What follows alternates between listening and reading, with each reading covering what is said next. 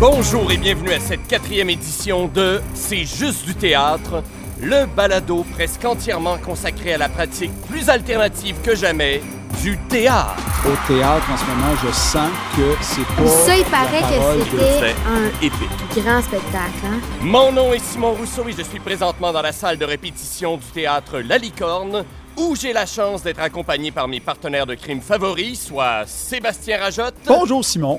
Comédien et pratiquant modéré du temps des fêtes, Ouais, je sais pas, c'est bien équilibré. et de Pascal Renaud Hébert, comédienne. Euh, Bonjour Pascal. Hello!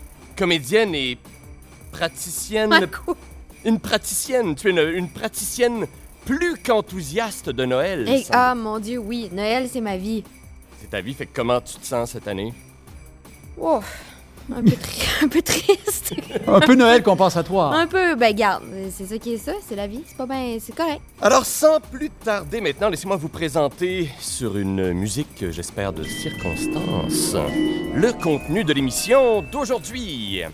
Alors, tout d'abord, on reçoit le comédien metteur en scène Marc Saint-Martin.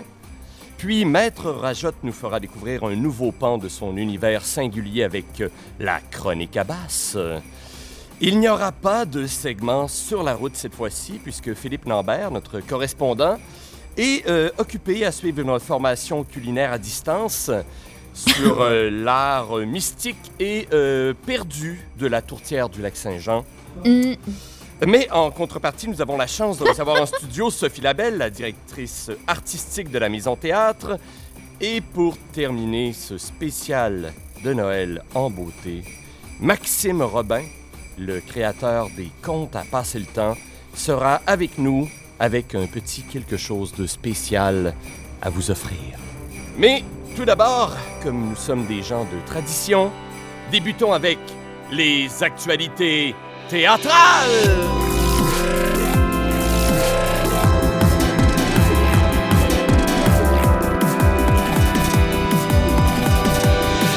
Et Minou, c'est fait?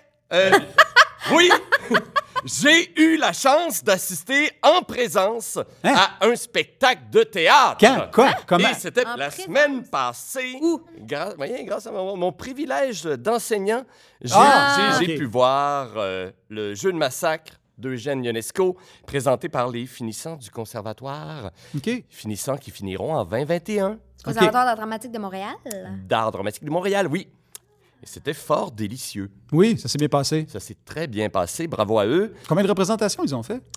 Ils en ont fait, crois-je, quatre. Mais quand même super belle prod. euh, belle mise en scène, Denis Marlowe, costume Linda Brunel, éclairage Cédric Delorme-Bouchard. Bravo! C'est Bravo. comme drôle t'es vraiment.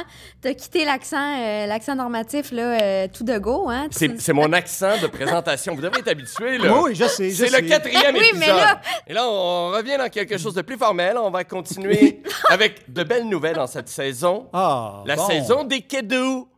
Ah, J'aime- hein, on se donne des cadeaux car il y a eu de belles remises de prix. Ah Oui. oui! oui. Hein? Tout d'abord, le prix euh, Simonovitch, prix prestigieux qui rend hommage à un, une metteur en scène, dramaturge et autres artisans influents du théâtre.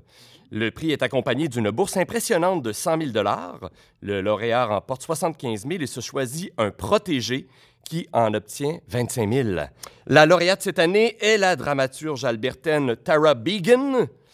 À noter que les auteurs Martin Bellemare et Annick Lefebvre étaient également en nomination. Ah.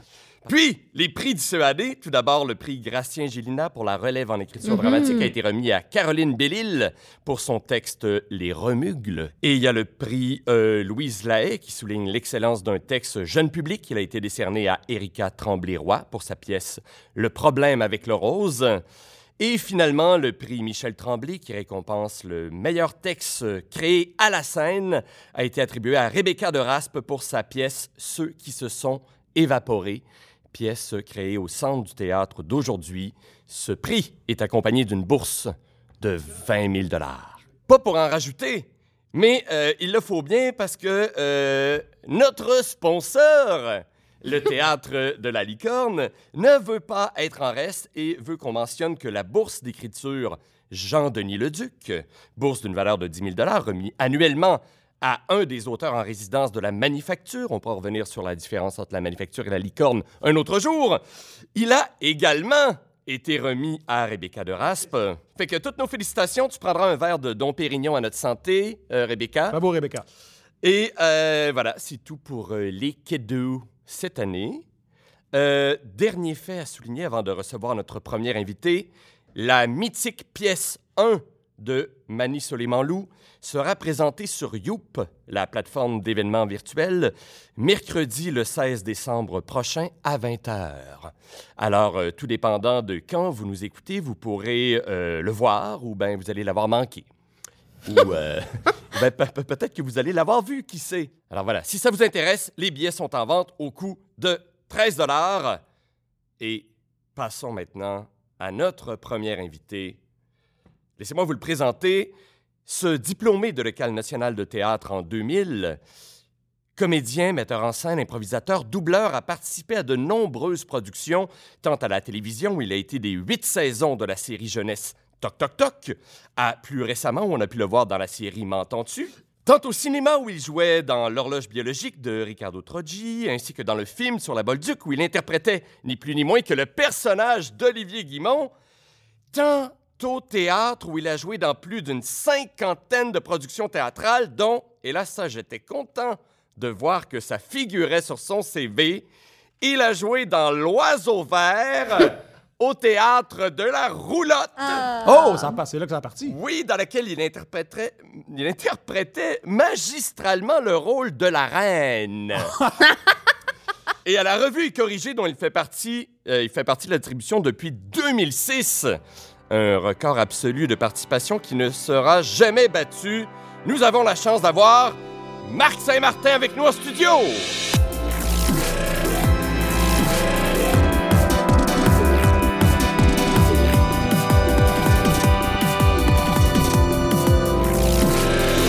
Hey, bonsoir, bonsoir. Salut, Marc.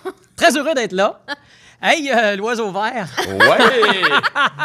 En fait, c'est euh, pour corriger Sébastien, c'est pas là que tout a commencé. parce que non, c'était pas mon année de graduation. Ah, ah, en fait, c'était euh, non, non, moi j'avais gradué l'année d'avant. On m'avait pas pris pour la roulotte. Et l'année suivante, j'ai dû remplacer une comédienne à pied levé. Geneviève Laroche, pour ne pas la nommer. Oh, voilà. à deux, trois semaines du spectacle où Jean-Stéphane Roy, metteur en scène, m'avait dit Hey, j'aimerais ça travailler avec toi à un moment donné. Puis à un moment donné, il me laisse un message sur ma boîte vocale en me disant Hey, ça y est, j'ai un rôle pour toi. Viens le chercher, il est sur mon balcon, c'est pour la roulotte. Es-tu disponible? Hey, j'étais très honoré et heureux de faire la roulotte. Je lis le manuscrit et je vois mon nom à côté du personnage de Tartagliona qui est la reine et le personnage principal de cette pièce de Goldoni. Je fais, hey, là, là, là, là. Est-ce que c'est un concept où euh, on, on travaille déjà le non-genré? Tu sais, on était très à l'avance. On Ah, parle vraiment, de 2001. là. 2001, là. Et puis il me dit non, t'es le seul à jouer, puis on le dit pas trop, puis tu vas jouer ça. Fait Ouais. que euh, je me suis attaqué à ce personnage-là, la reine. La reine. Et, et je me rappelle, j'avais, euh, j'avais, je jouais le, son garde. Hein? Ah, tu jouais dedans. Mon- oui, mon, mon premier rôle de, de- de garde dans une longue série de gardes et de police anonymes. Ça- Mais euh, j'avais la... et, et Marc m'en a quand même montré. Je, je- je- je- je faisais déjà de l'improvisation, mais pas nécessairement. J'avais pas intégré ça au théâtre. et par un, un jour de canicule, Marc a décidé de mourir quelque part dans l'acte 3 alors qu'il était probablement le, le personnage principal de l'acte 4. Alors, on a littéralement tout changé la fin. Oui, alors, je ne sais pas, j'étais complètement délinquant. Je sais pas. En même temps, il y avait quelque chose de beau et de festif dans notre troupe. Oui. Euh, un mix de finissants de l'École nationale et de conservatoire. Puis on- c'était très festif, on, on s'amusait beaucoup. Puis oui, j'avais un personnage principal. Puis il y avait des petits ladis permis, Ouais. euh, des petites impros permis. Et plus ça allait, ben plus on, on poussait la note, puis on se lançait des défis. Mais effectivement, à un moment donné, je me, sou- je me souviens que je devais lancer un mauvais sort à l'oiseau vert Oui. qui me retournait ce mauvais sort-là. Et je, Le miroir. le miroir, le fameux miroir. Et je, euh, je prenais un malin plaisir à inventer toujours de nouveaux mauvais sorts pour me mettre un peu aussi dans l'embarras. Et à un moment donné, j'ai envoyé un mauvais sort où euh, il, il mourait. Puis finalement, ça s'est retourné contre moi et je suis mort. Ouais. Et j'ai entendu l'oiseau vert, l'interprète de l'oiseau vert à ce moment-là, dire Colis, il est mort. On, on pourrait parler longtemps de L'Oiseau Vert, Eh, cette Dieu, oui. magnifique production 2001 de la roulotte, mais je crois que, vu les circonstances, on, on- ce serait bien qu'on parle de la revue et corrigée qui n'aura pas lieu cette année. Comme bien d'autres affaires. oui, comme Hey, belle autre oui. affaire, mais tu avais une série consécutive de 14 spectacles. Ça s'arrête. Vos recherchistes sont très bons. Oui, c'était, ça aurait été ma 15e année ça. de revue. Ah. Visiblement, ça aurait été une année anniversaire extraordinaire. Euh, Je ne sais pas trop pourquoi je suis là depuis aussi longtemps. Peut-être parce que je redouble. hein, comme à l'école, on, on passe pas, ils nous font redoubler parce que je me souviens qu'au tout début, euh, ils prenaient des acteurs de la relève hein, avec Mais toi, quelques attends, humoristes. dans la première Non, première j'étais pas dans la toute première. ok. C'est ça. Puis en fait, en 2006. j- j'arrive en 2006 et la toute première est en 2005. OK. Ah, mon Dieu, OK. On ne m'avait pas reçu pour. Ben, hey, je vais faire une longue parenthèse. La Hey revue n'a pas Quand commen- Marc dit long? Ah non, mais là. euh, Sortez hein, vos sleeping bags. Oh, non, non, mais attention. On va la finir demain matin. Moment, moment C'est le d'histoire. fun qu'on ait rien d'autre de prévu pour ce balado aujourd'hui. Oui. Non, mais cela dit, euh, Denise Filiatro, euh, directrice du Théâtre du Rideau Vert, qui, a été, qui est arrivée à son poste en 2004-2005, a ramené la revue au Rideau Vert en 2005. Cela dit, il y a eu des revues et corrigées dans les années 60. On parle pas des fridolinades. On parle là. pas des fridolinades, mais tu sais, euh, bon, on parle de Mercedes Palomino ainsi que Yvette Brindamour avait vu ce type de revue en Europe, avait décidé d'installer ça dans le lieu, le théâtre du Rideau Vert, et il y avait des revues, ça a duré 5, 6, 7, 8 ans avec des acteurs euh, dont, dont, euh, les noms m'échappent, mais André Montmorency, par exemple. euh, tu sais, mais tu sais, donc la revue. Et Denise, quand elle est arrivée à, à- à son poste de direction artistique, elle a dit, ben tiens, je vais ramener la revue. Et donc, la première édition a eu lieu en 2005. Je n'ai même pas été reçu aux auditions. Terrible. Puis je voulais! On dirait que quelqu'un m'avait dit Hey, je te verrais là-dedans. Ben, pas du tout. Finalement, on m'a pas reçu. J'ai auditionné en 2006. Dans ce temps-là, il prenait comme un imitateur, une chanteuse, et il greffait à ça quelques acteurs maison de la relève où le mandat était, ça- était environ de faire à peu près deux ans. À peu près deux ans pour assurer une certaine relève et découverte et tout. Ben là, ça, ça, ça fait 15 ans que je suis dans relève. Mais y a-tu un moment où t'as failli te faire évincer? Probablement. Mais ça a jamais, ça s'est jamais rendu à Ça, toi. ça a passé T'as jamais su que t'étais au balotage? J'ai déjà. Il y a eu une fois que. T'as eu Une fois, tu. Une fois où t'as eu vent? sans être vraiment au balotage, mais j'ai appris à un moment donné que certains individus avaient été reconduits pour l'année suivante et moi, je n'avais toujours pas eu de téléphone. Oh, Alors, ben c'est ça. Puis à un moment donné, ben le bouche-trou de service est revenu, puis finalement, il est là depuis euh, 15 ans. Mais quand même, félicitations. Sans, sans négliger ta, ta carrière de comédien, tu sembles t'intéresser de plus en plus à la mise en scène.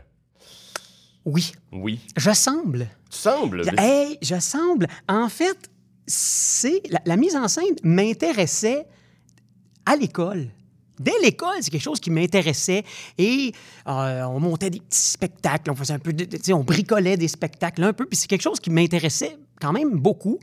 Et certains de mes collègues ou peut-être professeurs me voyaient peut-être un peu là-dedans, puis finalement, ben j'ai la vie étant ce qu'elle est, j'ai eu un peu la chance de travailler beaucoup au théâtre, ce qui a laissé un peu moins de place à ça. Puis moi, peut-être par paresse ou peut-être par manque de guts, j'ai pas osé faire des espaces pour ça puis euh, créer des, trucs qui m'intéressaient. Puis finalement, tout dernièrement, ça m'a happé ce truc-là, un peu enfoui. Euh, et puis, puis j'avais eu quelques opportunités ou quelques offres de mise en scène, puis on dirait que je me sentais parfois pas prêt, d'autres fois pas à la hauteur, d'autres fois occupé, d'autres fois le projet m'interpellait moins. Puis dernièrement, ben ça s'est un peu plus concrétisé. Je dis un peu plus parce que parce que oui, j'en ai fait quelques-unes, mais parce que la toute dernière que j'étais en train de construire au Rideau Vert Mhm. pour le mois de mai, ben c'est interrompu avec Ben pour oui, les, ben oui. les raisons qu'on connaît.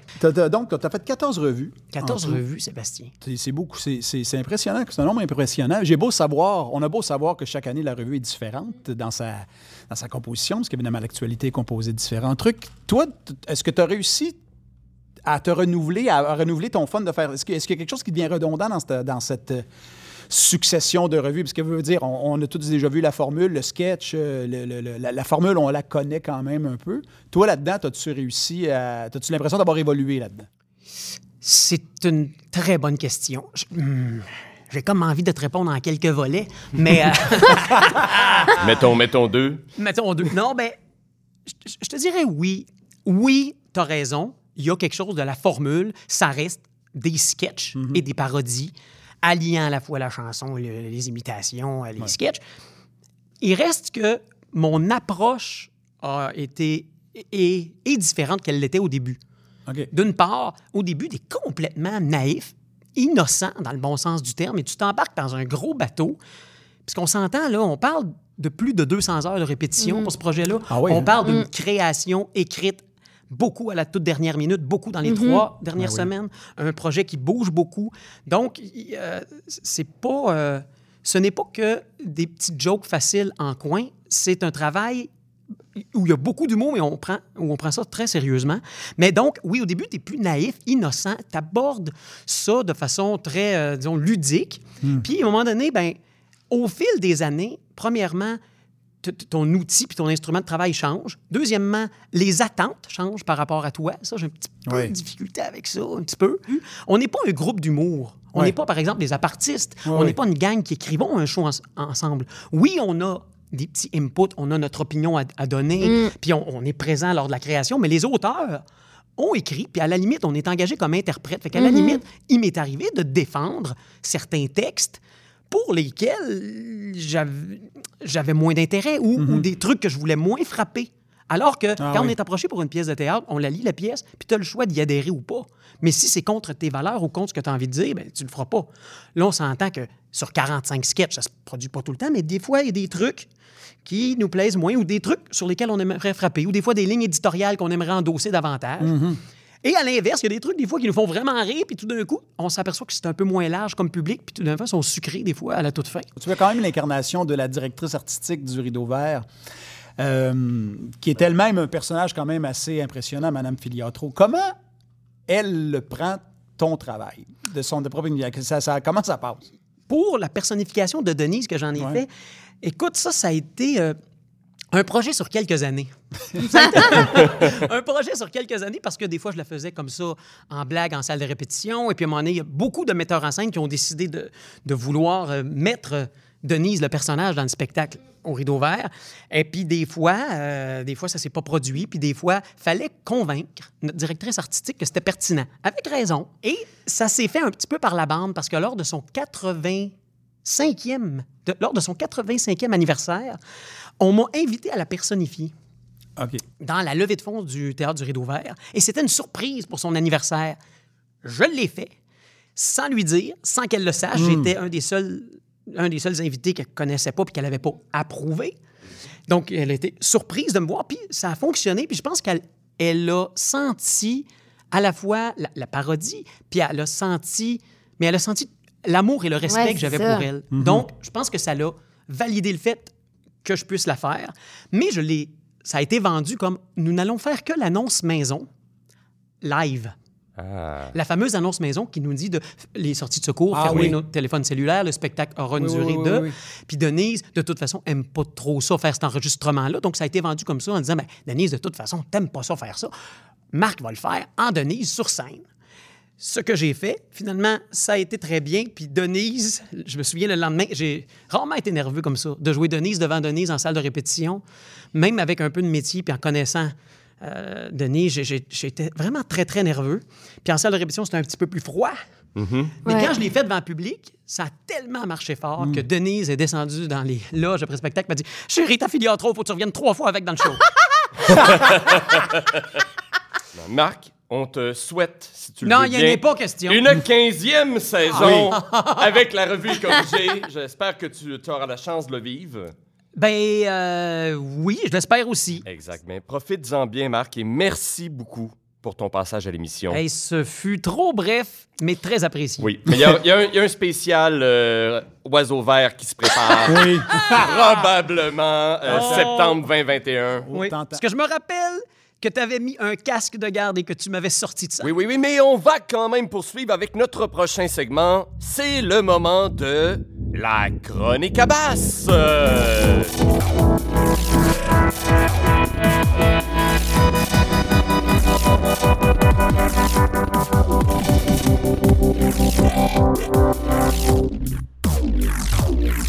Sébastien Rajotte. Salut! Allô?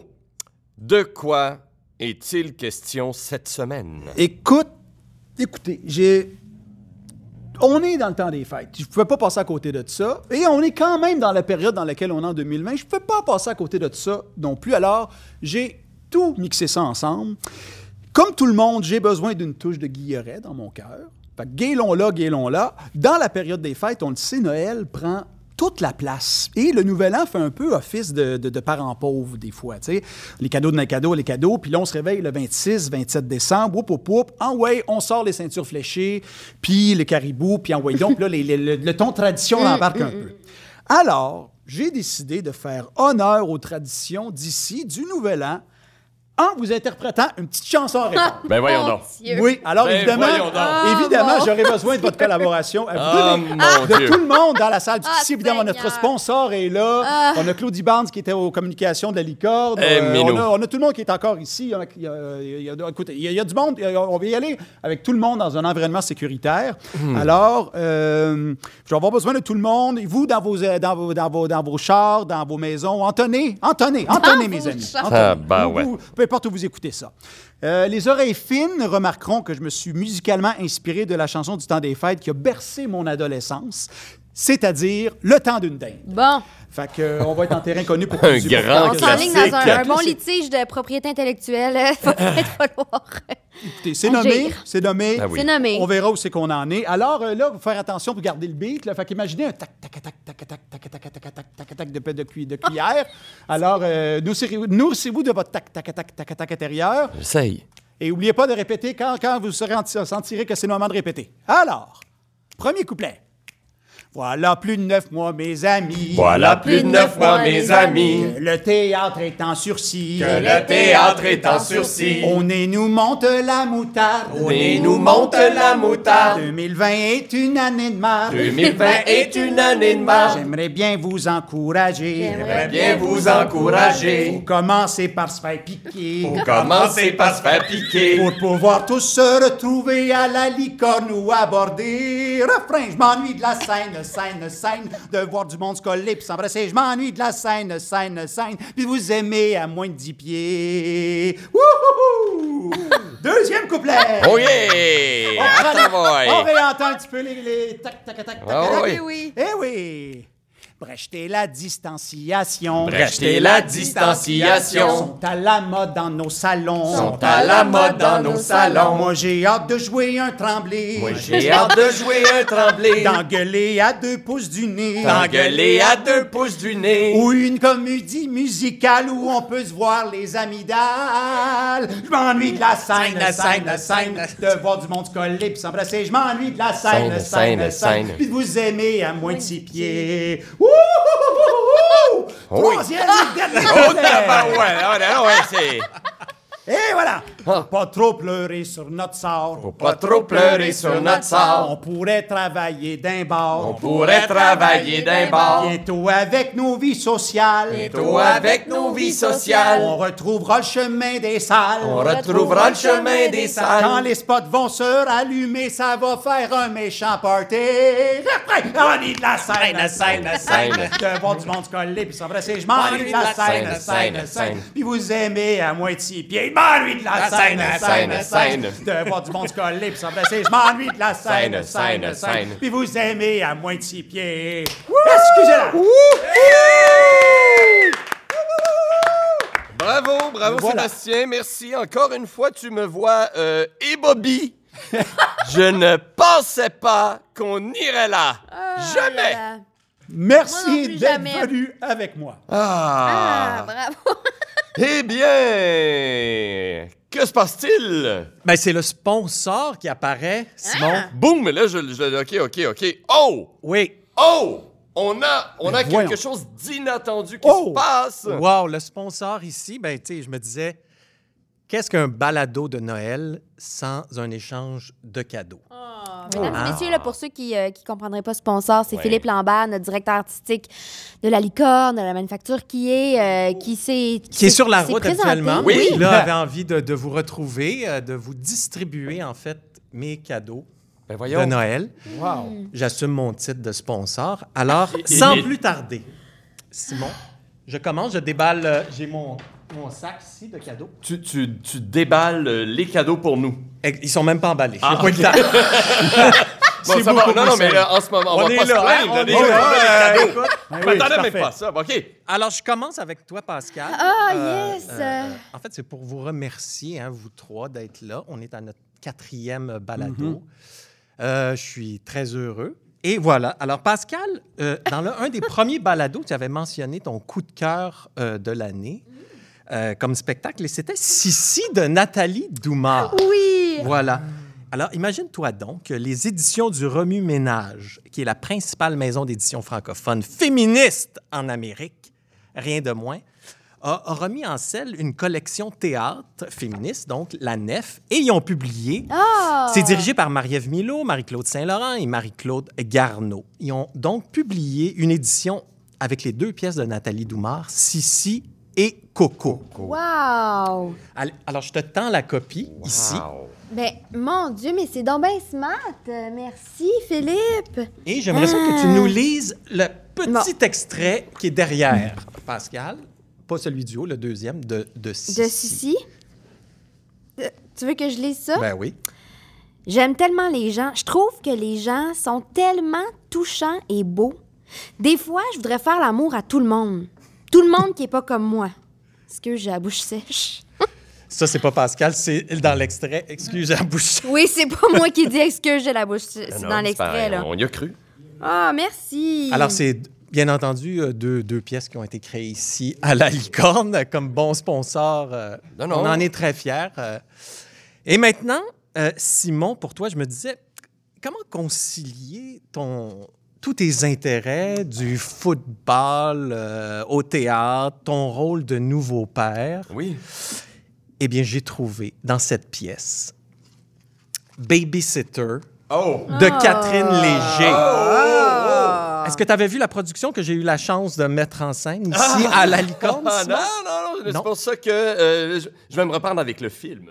Exactement, parce qu'ils sont en pré- ils ont déjà tourné le Exact, film, donc ça a été le créé film ici. de Monia Chokri. Exactement, avec euh, notre ami Steve Laplante qui avait participé à la production, entre autres. Donc, tu l'avais pas vu, la Non, mais production? non, mais Ben, non, mais je suis comme ben, tout gêné écoute, et c'est en- mal, mais ben, tant mieux, je suis content de pouvoir euh, avoir, avoir accès au texte. Alors, Bravo. je te tends le texte aux, aux éditions Leméac, qui est une très belle maison Wow, d'édition. Vous aurez merci. remarqué que j'essaye de, de naviguer, de présenter en même temps différentes, différents éditeurs de théâtre, parce que ça peut être un, un très beau cadeau euh, à offrir, une lecture théâtrale durant la saison des fêtes. Je suis très heureux. Merci beaucoup, Philippe. Et je termine avec euh, Sébastien. Il est plus gros, le tien. Oh, C'est pour toi, Sébastien, mais c'est surtout pour ta fille, OK.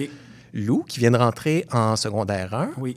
en théâtre à l'école Robert Gravel, qui est à- une école secondaire à vocation théâtre. Oui, tout à fait. Et euh, j'ai pensé t'offrir Je suis William, Ah, oui. la Oh. pièce de Rebecca Deraspe, Oui. qui a été créée euh, par le théâtre Le Clou, qui est un théâtre donc euh, adolescents, qui Oui. font de- de- des pièces pour adolescents, qui a été mis en scène par Sylvain Scott.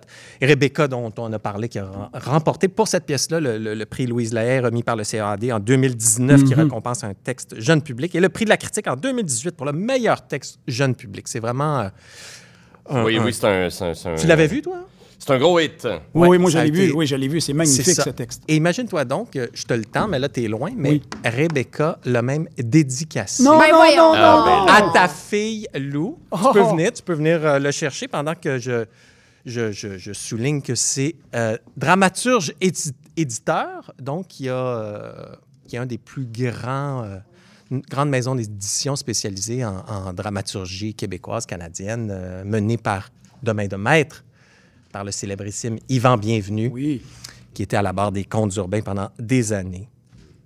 Alors voilà, tout simplement. Nous une aussi, petite Philippe, on a un cadeau vous. pour toi. Arrête donc.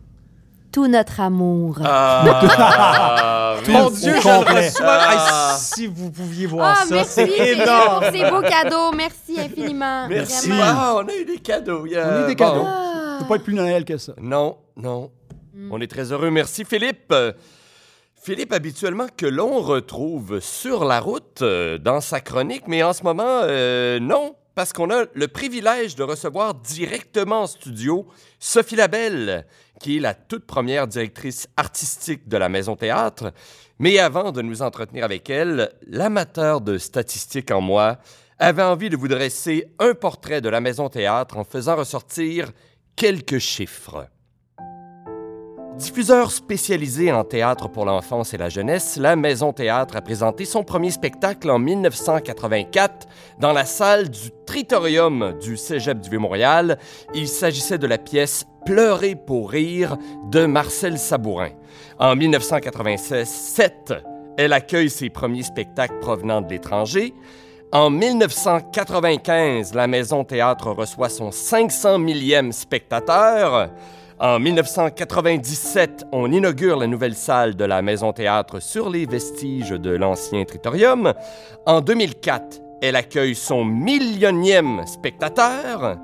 En 2008, elle offre sa 5 millième représentation.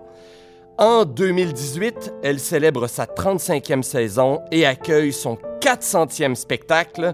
Il s'agissait de la récréation de la pièce de Suzanne Lebeau, Une lune entre deux maisons de la compagnie de théâtre Le Carrousel, dans une mise en scène de Marie-Ève Huot et met en scène Catherine Leblond et Émilie Dionne. C'est un petit shout-out ici que je fais. Salut les filles.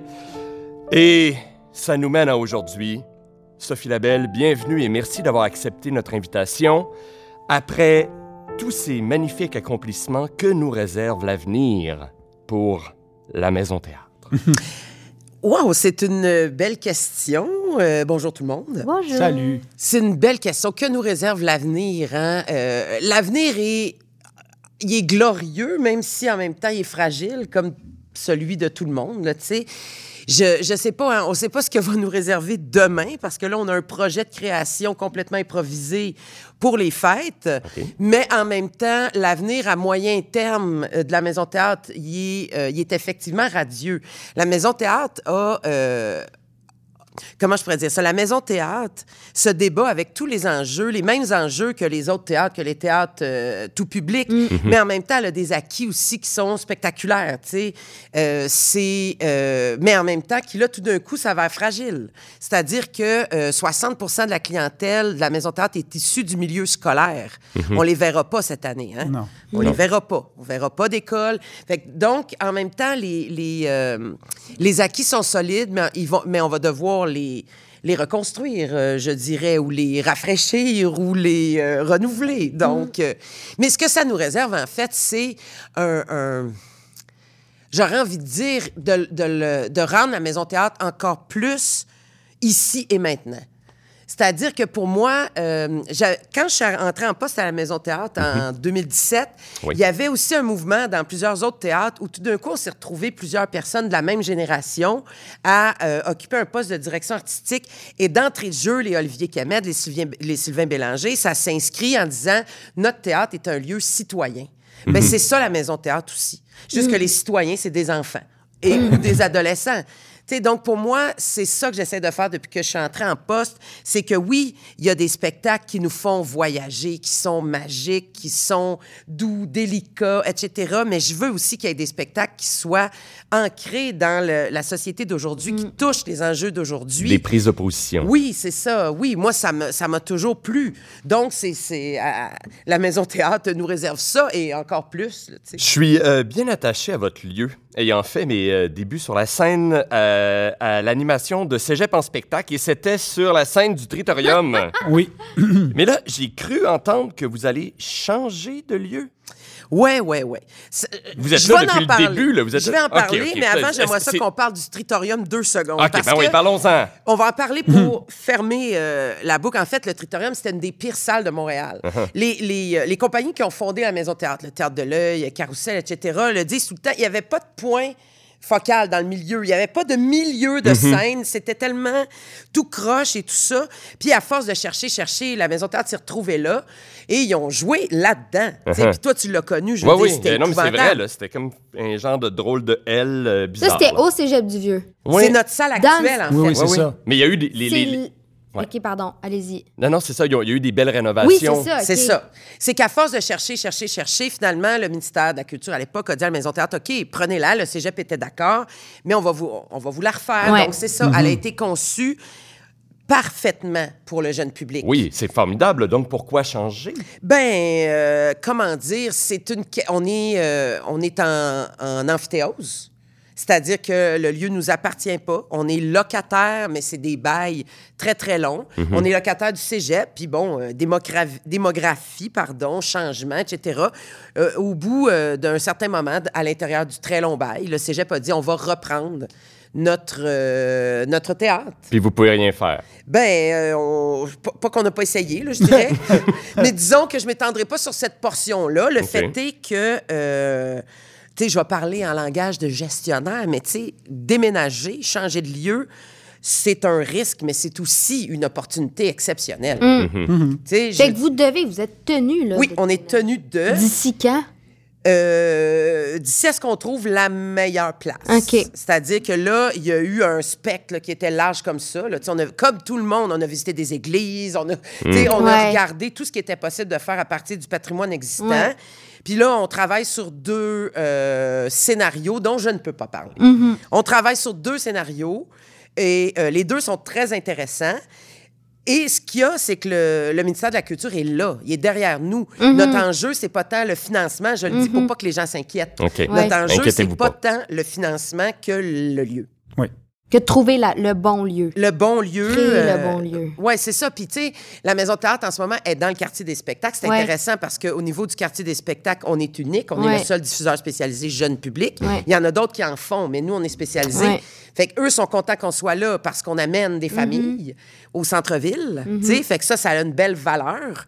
On n'irait pas ça rester dans ce coin-là, mais vous pouvez imaginer que le pied carré au centre-ville, c'est pas évident. D'une part.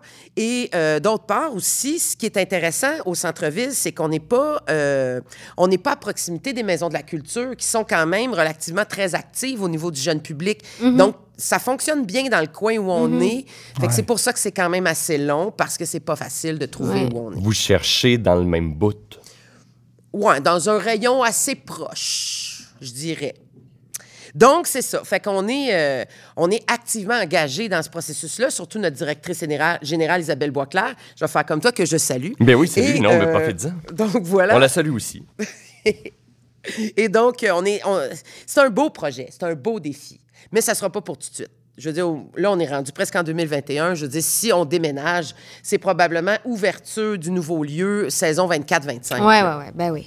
On est dans ces eaux-là. Le cégep ne va pas nous mettre dehors. Puis Bon. c'est c'est que c'est vrai que c'est c'est fondamental de, de créer le bon espace parce que moi c'est drôle la maison de théâtre quand même je l'ai fréquentée enfant, je l'ai fréquentée ado, je l'ai fréquentée adulte qui amenait mes cousins puis mes cousines enfants à la maison théâtre. Je l'ai fréquentée comme comédienne. Tu sais, il y a quand même quelque chose. Pour moi, c'est comme un lieu vraiment significatif à, à plusieurs niveaux finalement. Fait que, puis je me rappelle de quand j'étais une enfant, la magie, l'espèce de, je sais pas comment l'expliquer là, mais la, le, le sparkle, quand l'autobus se stationne, puis t'arrives, puis là il y a les fenêtres, puis les dessins. C'est vraiment, c'est fondamental comme endroit, comme espace, tu sais. Ben, je, je suis évidemment d'accord avec toi. Mais c'est un peu de tourner le fer dans la plaie en même mais temps. c'est que Non, mais c'est parce que je comprends le- le- le- le- l'enjeu. Ouais. Ben, Il y a le bâtiment, il y a l'histoire aussi et tout ça, Ouais. mais ce que, ce que tu décris aussi, c'est l'accueil. Tu sais, quand tu dis l'autobus s'arrête et tout ça, le théâtre a été pensé à hauteur d'enfants, Ouais. évidemment. C'était une des pires salles à Montréal, c'est devenu une des plus belles. Tout a été pensé, je veux dire, allant de euh, assez d'espace entre les rangées pour que les enfants puissent se lever puis aller faire pipi pendant le spectacle sans déranger les autres. Bon, un adulte cache pas un enfant qui est assis devant. Euh, les angles de vue avec les marionnettes. Tu sais, la salle est très, très belle. Le lieu, par contre, je, je le dis, c'est pour ça que je parle d'opportunité, on est quand même à l'étroit. Sais, comme tout le monde, on aurait besoin d'une deuxième salle pour faire des plus petites formes. Ouais, oui, bien sûr. Euh, comme tout le monde, on aurait besoin aussi d'un plus grand foyer pour faire de la médiation. Ouais. Là, pour l'instant, mettons que tu as 250 spectateurs dans la salle, mais on peut pas tous les garder après pour un Ouais. atelier. On n'a pas assez de place. Fait que, tu sais, tout ça va se, va se transformer dans le nouveau lieu. Puis, évidemment, quand tu parles de théâtre pour enfants, idéalement, tu es tout au premier niveau. Mm-hmm. Tu sais, je veux dire, ça serait génial si on pouvait s'offrir ça, tu sais, ou qu'on soit complètement au rez-de-chaussée, qu'on n'ait pas, qu'on soit pas à étage. tu sais. Fait qu'il y a Mm-hmm. tout ça qui est à, à regarder, mais oui. Puis ce que, ce que tu décris, en fait, c'est aussi le, le, le- comment dire, il y a quand même une, il y a quand même une charge, tu sais, euh, émotive Ah, aussi dans la, la sortie, tu sais, avec quand on, on vient en... Puis on, on essaie... On a tout- la Maison Tante a toujours été comme ça, puis on essaie encore, évidemment, que chaque enfant puisse recevoir un regard ou un bonjour, tu sais, Ouais. euh, quand il arrive, là. C'est ça. Moi, j'ai le goût, j'ai le goût de t'entendre sur, sur le rôle de la maison de théâtre, parce que moi aussi, on a, tu sais, on a, on a tous les trois joué là. Il y a- on dirait qu'il y a un passage que tout comédien se souvient, autant des, que, que pour y avoir joué, mais aussi comme spectateur. Mettons, je te donne les cordons de la bourse du, du ministère de la Culture. là. Dans, pour pouvoir promouvoir de façon idéale Ouais. la, la mission de, de la maison de théâtre, de cette diffusion pour ce public-là.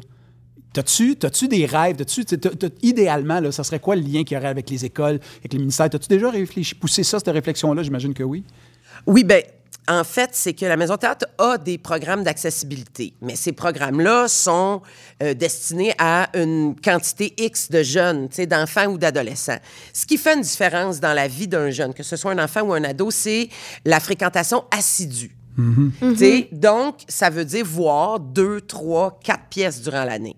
Là, pour l'instant, on a un programme dans lequel il envoie quatre, mais c'est pour 1250 élèves dans toute la ville Ouais, de Montréal. c'est très restreint. C'est très restreint, ouais. tu sais, mais il voit quatre pièces durant l'année. Donc, ça, ce programme-là, où la fréquentation, je te dirais, assidue, ne serait-ce que deux spectacles par année, pour moi, ce serait ça. Je, je l'avais mis dans mes notes que je vous ai envoyées. tu sais, pour, c'est, il faut toujours le rappeler parce que c'est, c'est une évidence, mais euh, la fréquentation scolaire des arts de la scène, c'est l'accès le plus équitable aux arts Oui. au Québec. Parce que tous les élèves peuvent en bénéficier, alors que ce ne sont pas toutes les familles qui peuvent s'offrir un billet Absolument. de spectacle. Ouais. Donc, on était quand même assez bien servi depuis l'an dernier avec la mesure 1586, qui est la mesure de soutien à la sortie scolaire en milieu culturel. Donc, ça, vous le savez, ça a été instauré l'année dernière et c'était quelque chose qui était demandé depuis 30 ans par le milieu de la création jeune public. Donc, ça, ça a été une pof d'air. Vous pouvez imaginer la pof d'air que ça a amené au milieu. Puis là, bon, évidemment, je veux dire, on était sur une belle lancée. Euh, nous, à la Maison Théâtre, l'année dernière, on a eu une fréquentation euh, scolaire qui a augmenté. Mais il y a des salles de spectacle un peu partout sur le territoire. Ça a doublé, triplé et même quadruplé Avec cette mesure. avec cette mesure-là. Ouais. Ouais. Fait que donc, pour répondre à ta question, c'est euh, euh, d'abord, la première chose, là, puis c'est même pas pour la maison théâtre, là, c'est pour tout le monde, Oui. c'est que les enfants et les ados voient au moins une pièce par année. Après ça, pour la maison théâtre, c'est avoir. Ah, je le sais. Tu veux. Ah. Mon Dieu. Amen, amen, Ah amen. oui, vas-y. Regarde bien ça. La Maison Théâtre, comme toutes les salles, de, les diffuseurs de, de théâtre, est subventionnée au fonctionnement. OK? Donc, on dit à la mission. Le soutien à la mission, ça nous permet de euh, soutenir nos activités de diffusion, donc la présentation des spectacles. Tout ce qui est la médiation, Ouais. OK? Les ateliers, les programmes d'accessibilité, tout ce qui sort du cadre ou à peu près, OK? On est obligé de le faire financer par des programmes spécifiques. Donc, et souvent, ces programmes-là sont bons pour une fois. C'est-à-dire que là, tu as un super méga hallucinant projet, tu déposes une demande, ils te donnent de l'argent, mais l'année d'après, ils disent, ben non, faut qu'on finance un nouveau projet. Mais oui, mais tu dis, mais ça se peut pas. Je veux dire, celui-là, il était parfait, Oui. il répondait exactement aux besoins.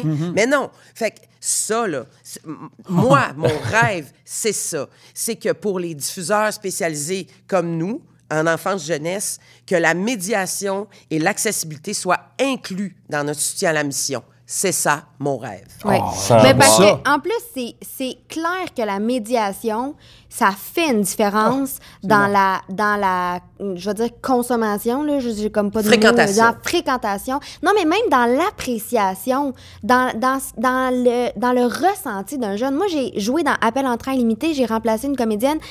On- quand j'allais voir là, les jeunes, nous, on les voyait avant le show. J'allais voir les jeunes avant le show. Après ça, on faisait le show. Puis après ça, on avait une discussion avec eux. Puis tu le voyais tu- ça se ressentait, les jeunes qui avaient eu la médiation avant, qui avaient eu les rencontres, puis les jeunes qui les avaient pas eu, ça change la dynamique, puis ça change le ressenti après le, après le spectacle. Mais ton mot, il est parfait. Le mot apprécier, appréciation, c'est le terme qu'on retrouve dans le programme euh, de l'École québécoise. Bon, regarde. C'est-à-dire que les enseignantes, les enseignants, c'est ce qu'ils doivent amener leurs élèves à faire, c'est apprécier une œuvre. Ça a Mais différents niveaux selon l'âge des jeunes, là, tu sais, évidemment, Ouais. mais c'est ça. Écoute, je suis 200% d'accord avec ce que tu dis. Effectivement, c'est extraordinaire parce que, tu sais, on a, on, nous, on a un, bon, évidemment, nous, on est des, frais- des spectateurs euh, professionnels. là. Tu sais, on voit des shows, des shows, des shows. Exact. Mais tu sais, euh, les enfants, les ados, des fois, ils en voient, ils en ont vu un, deux, trois, quatre dans leur vie. Fait que, tu sais, il y a comme... Nous, on dit aussi souvent que la médiation, c'est pour leur donner confiance dans leurs compétences de spectateurs. Exactement. Exactement. Tu sais, Puis ça, c'est super. Tu sais, tout d'un coup, on leur donne l'impression qu'ils savent tu sais, comment, mais parce qu'on sait bien que c'est différent pour chacun. Sais, Fait que c'est ça que la médiation fait aussi. Ouais. Alors, tu parlais un peu plus tôt que juste dans le quartier des spectacles, il y avait de plus en plus de compagnies, disons, théâtrales qui euh, se mettaient à produire euh, des offres jeunes publics. Euh, on n'a qu'à penser peut-être au Petit Prince, pour ne pas le nommer. Est-ce que cette, disons, compétition, multiplication des offres est quelque chose... Est-ce que c'est de la saine compétition? Est-ce que c'est positif? Oui, c'est positif parce que l'idée, c'est que plus Moi, je pense toujours, bon, évidemment, peut-être qu'une euh, une personne spécialisée en marketing dirait que j'ai tort, mais tu sais, plus il y a d'offres, plus il y aura de spectateurs, tu sais, en quelque part. Puis chacun a ses canaux différents. Nous, à la Maison Théâtre, on travaille la création exclusivement. Il y a des offres de répertoire. Je pense entre autres à ce qui est offert aux ados. Euh, il y a beaucoup d'œuvres de répertoire euh, présentées par des compagnies tout public ou grand public qui sont, qui sont offertes en matinée scolaire pour les ados. C'est bien, mais ça a le comment dire, le, le mérite, en fait, de euh, réconforter une certaine frange d'enseignantes et d'enseignants qui apprécient avoir des œuvres plus, euh, je dirais, euh, accessibles ou en lien avec le programme éducatif. Nous, on fait de la création. C'est le milieu du théâtre jeunesse auquel est associé la Maison Théâtre, c'est 30 compagnies membres, c'est des compagnies de création. Mais ça donne... ce qu'il y a, en fait, c'est que, je l'ai dit, c'est 60 de, na- de notre clientèle qui vient du milieu scolaire. Le milieu scolaire, c'est pas homogène. Mais quand même, c'est euh, c'est quand même un milieu qui... Il y a des enseignantes, des enseignants qui sont prêts à prendre des risques et qui pensent que, justement, on parlait de la médiation et tout ça, qu'on peut rendre tous les sujets sont intéressants et accessibles pour les jeunes. Les artistes en jeune public, là, bon, vous, vous le savez, la sommité, Suzanne Lebeau a dit on peut tout dire aux enfants, tout est dans la façon de le faire, euh, etc. Donc, vraiment, mais ça demeure qu'il y a des. Le milieu scolaire n'est pas toujours prêt à prendre des risques. Ouais. Il y en a qui cherchent des œuvres euh, plus accessibles et tout ça. Fait que donc, ce que ça fait, c'est qu'à un moment donné, un producteur de théâtre, là, une compagnie de production, ça veut jouer, ça veut tourner. Le territoire du Québec est très vaste. Il y a toutes sortes de salles de spectacle. Puis si, quand tu t'engages dans un processus de création et que ta mission à toi, c'est de tourner le plus possible, ben à un moment donné, tu fais des choix. Je dis pas là du tout, on s'entend. Je ne dis pas que tous les artistes nivellent par le bas et tout ça. Ouais. Ça demeure qu'il y a une délicatesse dans le jeune public qui fait que souvent, on va se retrouver avec des œuvres magiques, super bien écrites, vraiment magnifiques au niveau scénographie, etc. et tout, qui abordent des sujets sensibles. Oui. Mais C'est pas que c'est pas bien fait, c'est qu'il y a moins de risques qui se prennent. Oui, il y en a, un peu moins. Et là, tout d'un coup, on, on est dans une situation en ce moment où les choses changent et les choses vont changer. D'une part, il y a beaucoup d'artistes, les artistes, ils vont au bout de leur désir et de leur envie. Les œuvres sont solides. Mais là, je pense qu'il y a eu tellement de fragilité qui s'est installée dans notre milieu que, d'une part, je pense que ça amène justement un absolutisme encore plus. Et d'autre part, il y a des nouvelles formes aussi qui sont en train de naître. là. Partout, en jeune public, en adulte, partout, les shows en extérieur, les 1 à 1, les déambulatoires, etc., etc.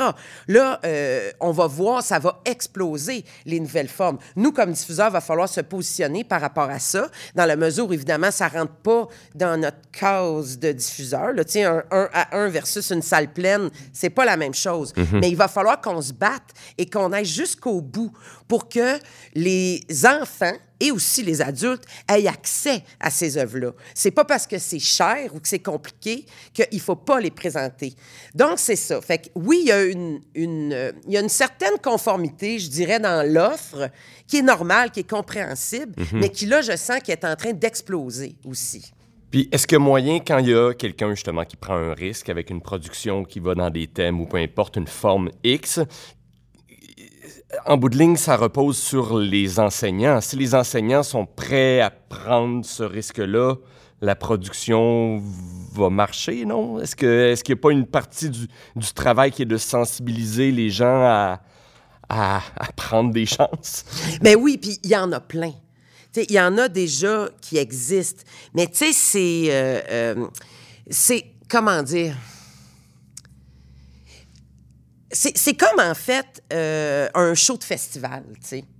C'est comme si tu as un- des créatrices, des créateurs qui ont envie de faire quelque chose qui sort des sentiers battus, soit par ses thématiques, soit par sa dramaturgie, soit par sa forme, etc. D'une part, il va avoir de la misère à le placer dans son réseau de tournée habituel. Fait que c'est normal qu'on n'en ait pas tant que ça de ces spectacles-là. Tu sais, fait que c'est, c'est... Mais il y a aussi des enseignantes et des enseignants qui ont envie d'aller d'amener leurs élèves là-dedans. Souvent, ça va être nos plus grands complices, les profs de... les enseignantes, les enseignants Ben en art oui. dramatique Ben oui. eux, ils sont là avec nous. Puis plus on leur en donne, plus le show il est complexe, plus il va loin, plus la forme est exigeante, plus eux autres sont contents. Mais il y a d'autres enseignantes, d'autres enseignants qui aiment plus une histoire, une quête initiatique, qui se résout bien et qui va pas trop bousculer leurs élèves. Parce qu'ils sont, se sentent pas, eux, et là, c'est aussi un de mes dadas, ils se sentent pas, eux, habilités à accompagner leurs élèves là-dedans.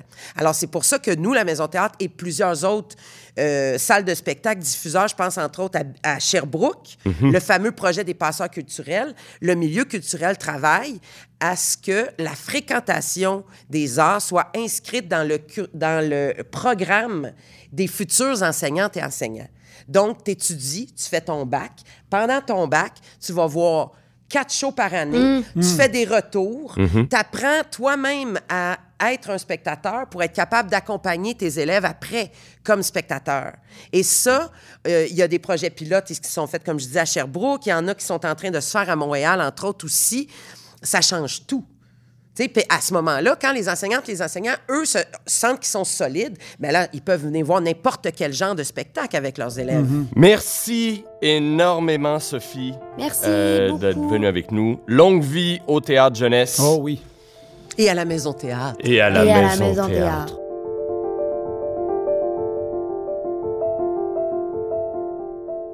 C'est maintenant l'occasion, chers amateurs de théâtre, de vous remercier de supporter l'émission en vous remettant un petit cadeau. Et ce cadeau prend la forme de Maxime Robin. Ah, Oui. Et pour vous le présenter adéquatement, je cède la parole à Pascal. Maxime Robin. allô? Maxime, euh, t'as terminé euh, le Conservatoire d'art dramatique de Québec en 2011. En 2011, oui. Et dès ta sortie, tu t'es imposé comme un créateur de grand talent. hein, ta première création, Iphigénie en auto, si je ne me si je ne Oui, en- oui, c'est ma première création, effectivement. a été présentée euh, au théâtre Premier Acte de Québec, euh, création à laquelle j'ai assisté et j'ai pleuré beaucoup. J'ai adoré Ah. ça. L'année suivante, ta création Viande a Oui. reçu un accueil plus que chaleureux. Puis depuis que tu as fini l'école, tu as enchaîné les projets comme s'il n'y avait pas de lendemain. Tu multiplies les rôles en passant d'acteur à auteur, à metteur en scène, à scénariste, à réalisateur et j'en passe. Et depuis 2011, avec ta compagnie, La Vierge Folle, tu produis les contes à passer le temps Oui. un bijou de projet, un- une dorénavant tradition attendue par des centaines et des centaines de personnes. Les Contes à passer le temps, c'est un spectacle dans lequel différents auteurs se font attribuer un quartier de Québec, Oui. à partir duquel ils doivent écrire un conte qui sera livré par des interprètes au public. Ça se passe à la Maison Chevalier, un lieu magnifique Oui. du Petit Champlain. Et pour y avoir participé comme autrice, interprète et spectatrice, je peux affirmer haut et fort, sans me tromper, que c'est un incontournable du temps des fêtes. Oh. Maxime, parle-nous des contes à passer le temps. Comment ça, comment c'est né cette idée-là? Hey, là, là, ça, cette question-là, je, je me dis, elle va me la poser, puis là, ça va être un grand moment pour moi parce que je vais pleurer. Les contes à passer le temps sont nés ici même, à la licorne. Oh. Ah! Ben oui, parce qu'à chaque année, quand je vais à Montréal, je venais voir les contes urbains. Ah! Puis quand j'ai déménagé à Québec pour le conservatoire, avec mon amie Sophie puis avec Noémie O'Farrell, on se disait, faudrait qu'on ait l'équivalent à Québec. Puis qu'on ajoute la donne un peu là, historique avec le quartier euh, du Petit Champlain puis tout ça. Alors c'est comme ça que sont nés. là. C'est dans cette espèce de, de mélange de ce qu'on avait vécu ici à la Licorne, la- les, les- les très belles soirées de Noël qu'on avait vécues ici, avec un aspect un petit peu historico-folkloro-phono, là, fun, le fun. Oui, C'est devenu- sombre aussi. Il y avait souvent un côté un peu. euh. C'était des, des Noëls. Il y a eu beaucoup Un de Noëls trash, difficiles. Ouais, tendre et trash. Au début, d'ailleurs, les contes à passer le temps étaient, étaient beaucoup plus trash. Avec les années, euh, c'est peut-être nous qui sommes devenus plus tristes. on a eu besoin d'avoir un peu plus de gaieté. Mais, euh, mais oui, on, a- on, on calquait vraiment ça un petit peu sur ce qui se faisait ici. C'était vraiment ça notre objectif. Euh, cette année, les contes euh, auront pas lieu? Ils n'auront pas lieu en présentiel, hein, mon Dieu, je l'ai dit. Je, je pensais pas que je le dirais. Présentiel, Ah, ouais. J'ai dit le mot Fait- présentiel. Oui. Ils vont avoir lieu comment? De manière audio. En fait, Ah! euh, ouais, on fait paradoxalement l'édition Unplugged. Ah oui, wow! À la manière de, de Nirvana ou Eric Clapton. Il y a eu toute une mode, toute une vague ça. de CD unplugged. Ouais, exactement, un peu cosy, là, euh, en studio, où on parle pas fort, proche du micro, comme on nous l'a Ouais. montré. Ah. Euh, puis les gens peuvent les télécharger? quoi? Ben, en fait, ils peuvent le. le- J'imagine que tu n'écoutes. Je sais pas comment. Faut-tu pogner tout le kit ou tu peux en prendre juste un ou deux? Non, faut que tu achètes. C'est c'est une captation audio. Donc, Ah. c'est toute la patente. Mais ils downloadent pas, là. Ça se peut pas qu'ils le téléchargent. Ça serait Ils pas de bon sens. l'achètent, là, Ils l'achètent. finalement. C'est On comme peut l'acheter sur Internet. Oui, c'est ça, exactement. le- le- sur le site de Premier Acte? Sur le site de Premier Acte, Ah. les gens peuvent acheter le billet, puis ils ont accès au compte, puis le compte est à la maison euh, au lieu d'être au, au bord du, au bord du, ben, pas au bord du feu, mais à la maison Chevalier dans les Mhm. voûtes. Donc c'est un peu, euh, c'est très différent là. Tu le sais, Pascal, le lieu Ouais, fait ouais. beaucoup beaucoup de travail dans notre euh, Mais spectacle. aussi le petit chocolat chaud, Ouais. les gâteaux, parce que pour ceux qui sont, euh, qui sont déjà allés, il faut savoir que tu, tu vas te- tu t'en vas au guichet pour retirer un petit 40$ piastres, oui, parce c'est c'est que essentiel. tu vas t'acheter des, des, des, des patentes. Là, Ouais, Tu vas on se bien dit te- qu'on qu'on- qu'on essaie de, de joindre le sucré et le sacré au compte à passer wow. le temps. Oh. Donc, on force les, les auditeurs de cette année à se faire un chocolat chaud avant de commencer. Ils n'ont pas le droit de télécharger, euh, ben, en tout cas d'écouter euh, l'épisode s'ils n'ont pas chocolat leur chaud. chocolat C'est chaud fortement ou leur recommandé. vin chaud. Oui, oui. C'est vraiment. euh, Puis ce qui est fascinant avec les contes, quand même, c'est que euh, dans les traditions, là, tu sais, de, de, c'est vraiment devenu une tradition théâtrale Ouais. à Québec.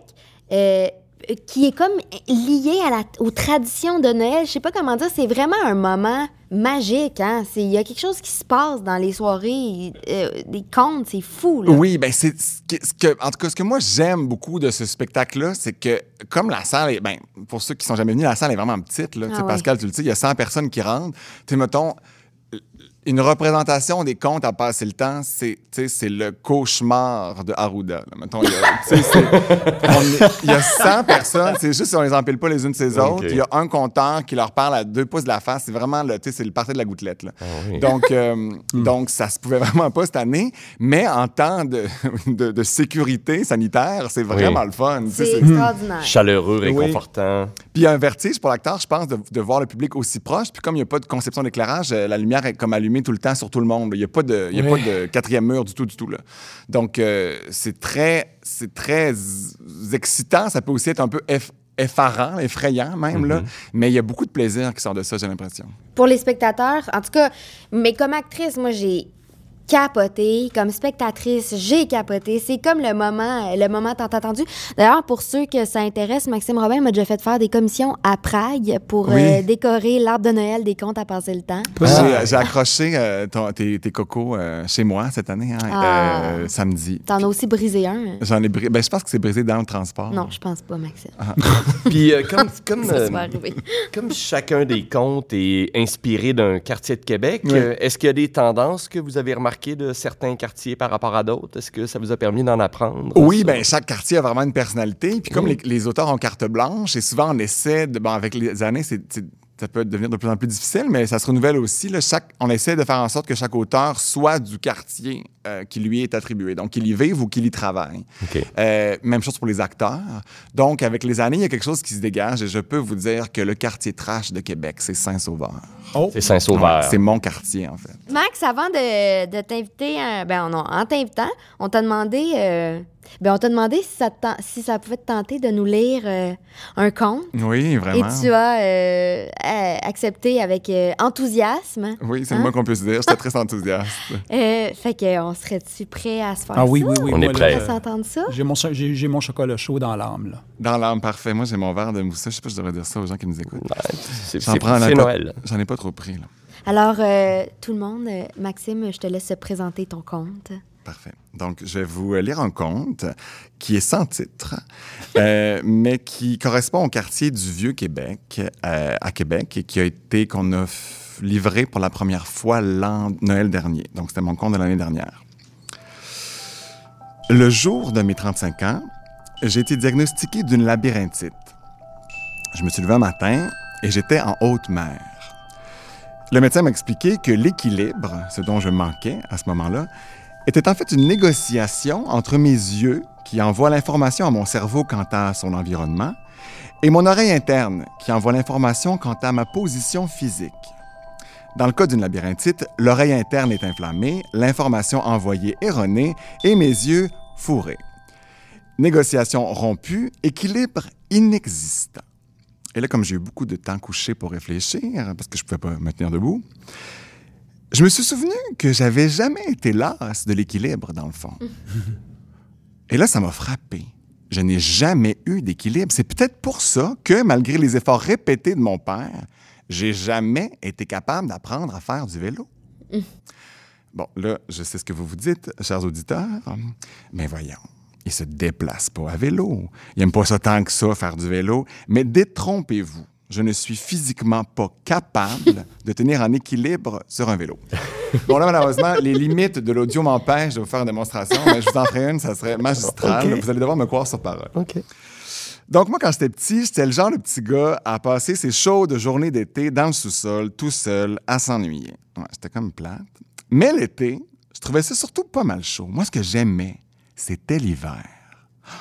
Se blottir dans les couvertures, regarder la neige tomber par la fenêtre, passer la soirée devant le feu de foyer à écouter des films ou se raconter des histoires. Puis ma mère, qui nous faisait toujours à manger, c'est sa façon de nous aimer. Puis Noël. Moi, j'étais amoureux de Noël. Je faisais mes exposés oraux sur Noël.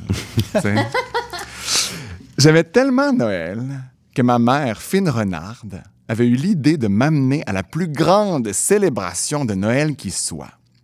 À m'a foulard, mitaine. On a traversé le pont en pleine tempête jusqu'au mythique Grand Théâtre de Québec. Moi, je viens de Québec. Et on est entré dans la salle Louis Fréchette, aux lumières qui pendent du plafond comme des milliers de gouttes d'or. Imagine là, j'ai cinq ans, j'ai jamais fait de vélo. Ça m'en prend pas beaucoup pour m'impressionner. Et là, devant moi, il neige à l'intérieur. Le rideau de neige se lève pour dévoiler un village victorien des plus pittoresques, peuplé de passants emmitouflés de manteaux et foulards aux couleurs bigarrées. Et parmi eux, une petite fille, toute de blanc vêtue, à qui on offre le plus étrange des cadeaux, tout de bois sculpté, un casse-noisette. Bon, là, il y en a-tu qui n'ont jamais vu le ballet casse-noisette, qui ne connaissent pas l'histoire, ça se peut que vous trouviez le temps long, mais c'est ça. Je vais vous la conter juste pour être sûr, très rapidement. Casse-Noisette et le roi des rats a été écrit en 1816 par un Allemand du nom de E.T.A. Hoffmann. Ça raconte l'histoire de Marie et Fritz, une frère, un frère pardon, et une sœur qui, à la veille de Noël, attendent impatiemment leur cadeau. Et ils ne sont pas déçus à l'arrivée de leur parrain, un énigmatique personnage du nom de Drosselmeyer. Drosselmeyer est horloger. Et chaque année, il offre aux enfants des jouets au mécanisme infiniment précis avec lesquels ils n'ont jamais le droit de jouer et qui se retrouvent automatiquement sur la tablette du haut d'un magnifique cabinet de verre à côté de l'arbre de Noël. Mais cette année-là, Drosselmeyer offre à Marie et Fritz un soldat de bois avec une impressionnante dentition qui lui permet de casser toutes les noix qu'on lui offre.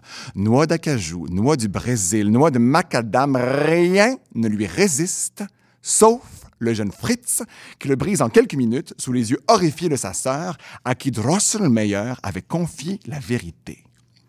Casse-Noisette est en réalité son neveu ensorcelé. Et sous cette impressionnante dentition se cache le sourire d'un prince. Et qui plus est, un prince célibataire. Marie décide de soigner son nouvel ami et de le veiller toute la nuit. Mais au premier coup de minuit, le temps fige et le cabinet de verre s'anime. Pour la première fois, Marie est témoin de ce que font ses jouets quand tout le monde dort. Ce soir-là, il s'apprête à livrer bataille. Arrive alors derrière Marie une centaine de rats, avec à leur tête un roi qui, lui, a pas moins de sept têtes. Marie, terrorisée, pogne son soulier et le lance de toutes ses forces vers sa rongeuse majesté, qui meurt. Les jouets gagnent la bataille et Casse-Noisette, toujours blessé, mais souriant de ses dents immaculées, pour la remercier, invite Marie à visiter son royaume. Ils montent dans le cabinet de verre et lorsqu'ils en ressortent, Marie n'en croit pas ses yeux. Devant elle s'étend un pays entier qui sent la muscade, la cannelle, le citron. Il coule une rivière de limonade qui se jette dans un lac d'amandes. Elle arrive dans un village de pain d'épices où vivent toutes ces poupées, tous ces bonbons, tous ces jouets.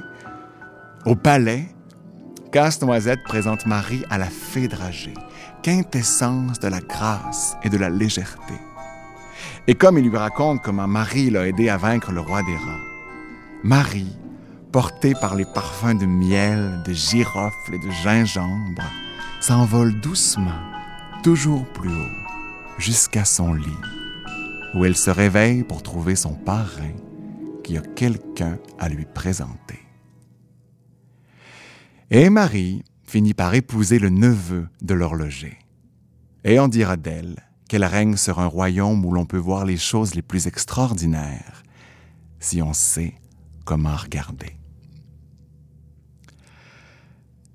Je ne pourrais pas vous dire comment on est rentré du Grand Théâtre, ma mère et moi, ce soir-là. Parce qu'apparemment, je dormais à point fermé quand elle m'a transporté jusqu'à mon lit.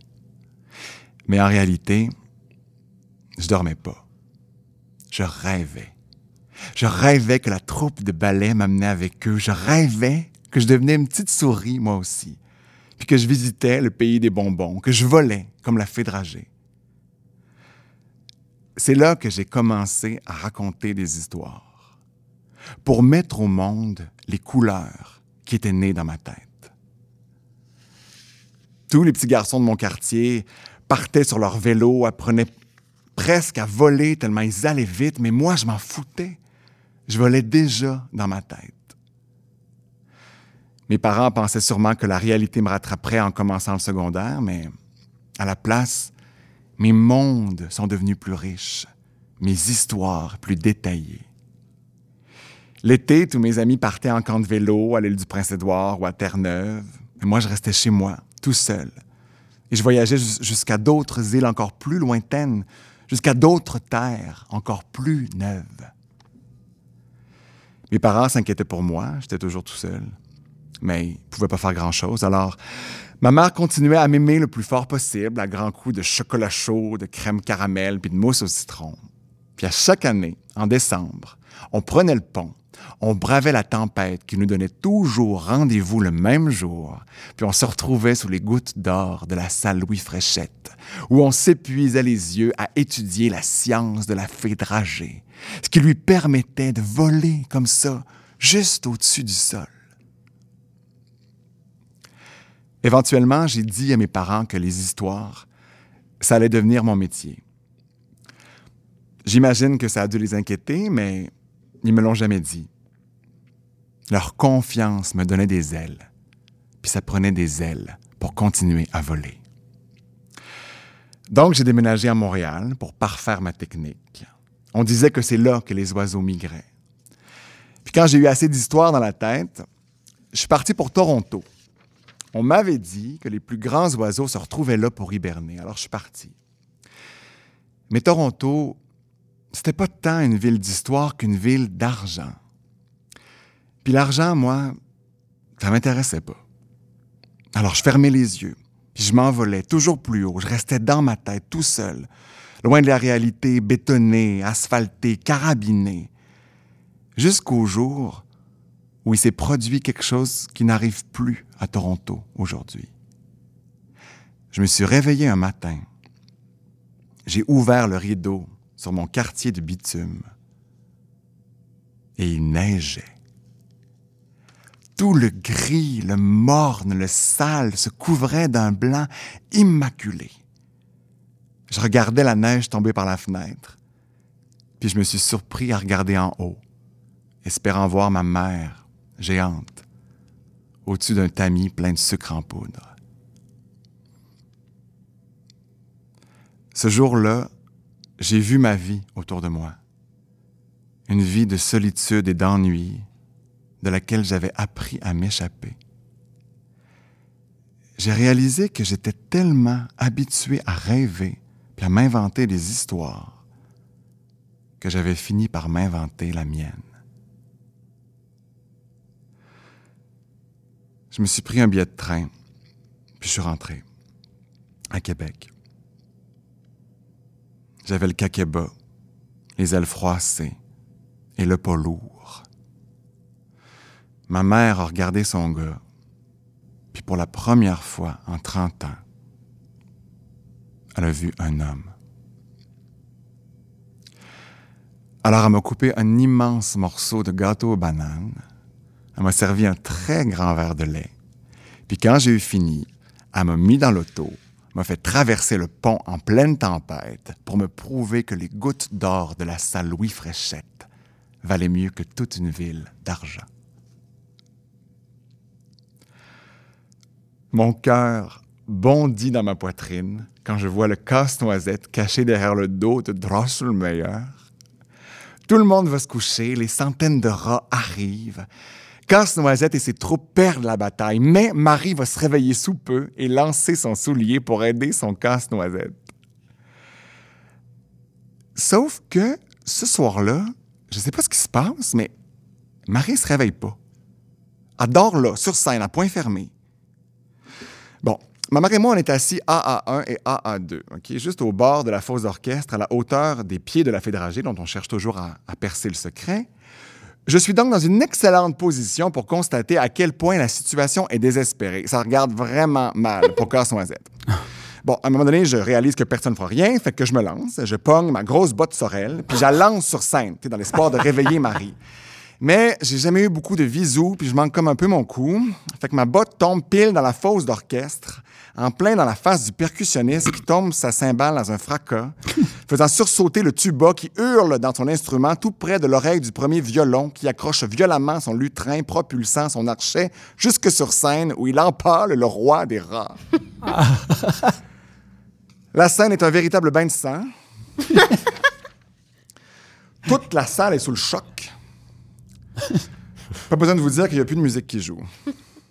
Là, tout le monde me regarde. Moi, je suis complètement figé. Et le casse-noisette se tourne vers moi.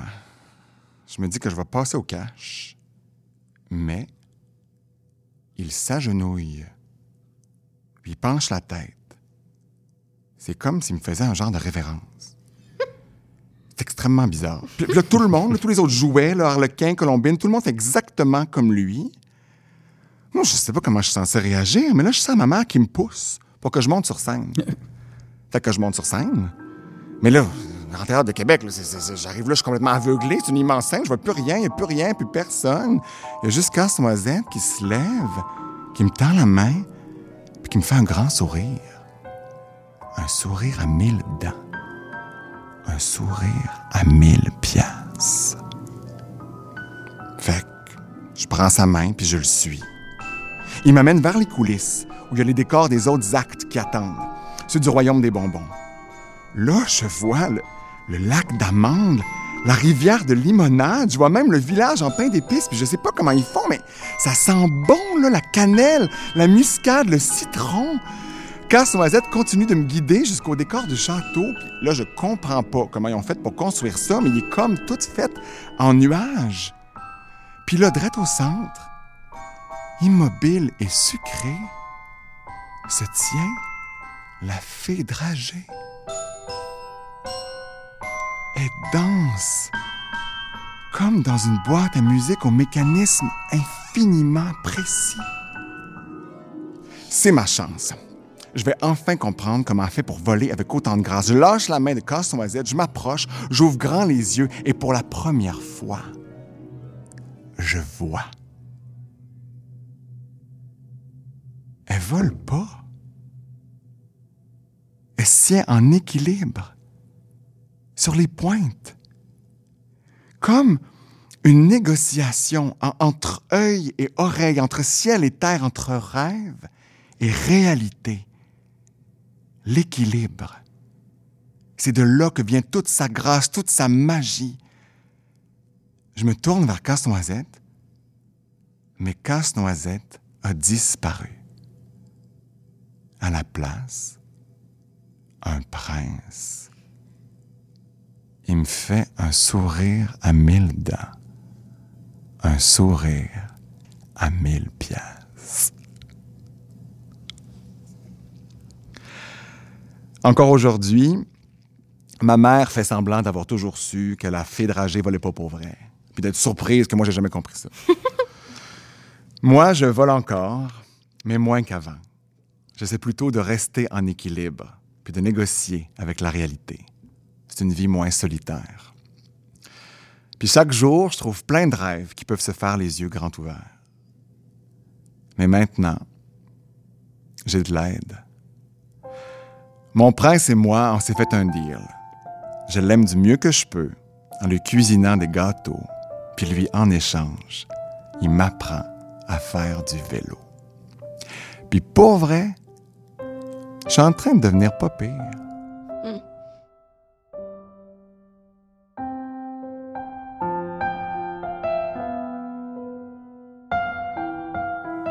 En mon nom, Simon Rousseau, et en celui de mes acolytes Pascal Renaud-Hébert et Sébastien Rajotte, nous remercions nos invités Marc Saint-Martin, Sophie Labelle et Maxime Robin. À la réalisation Laurier Rajotte, une production du théâtre La Licorne sous la direction artistique de Philippe Lambert. Au grand plaisir de vous retrouver, chers amateurs de théâtre, dans une édition prochaine. Et d'ici là, Bon Noël à la maison.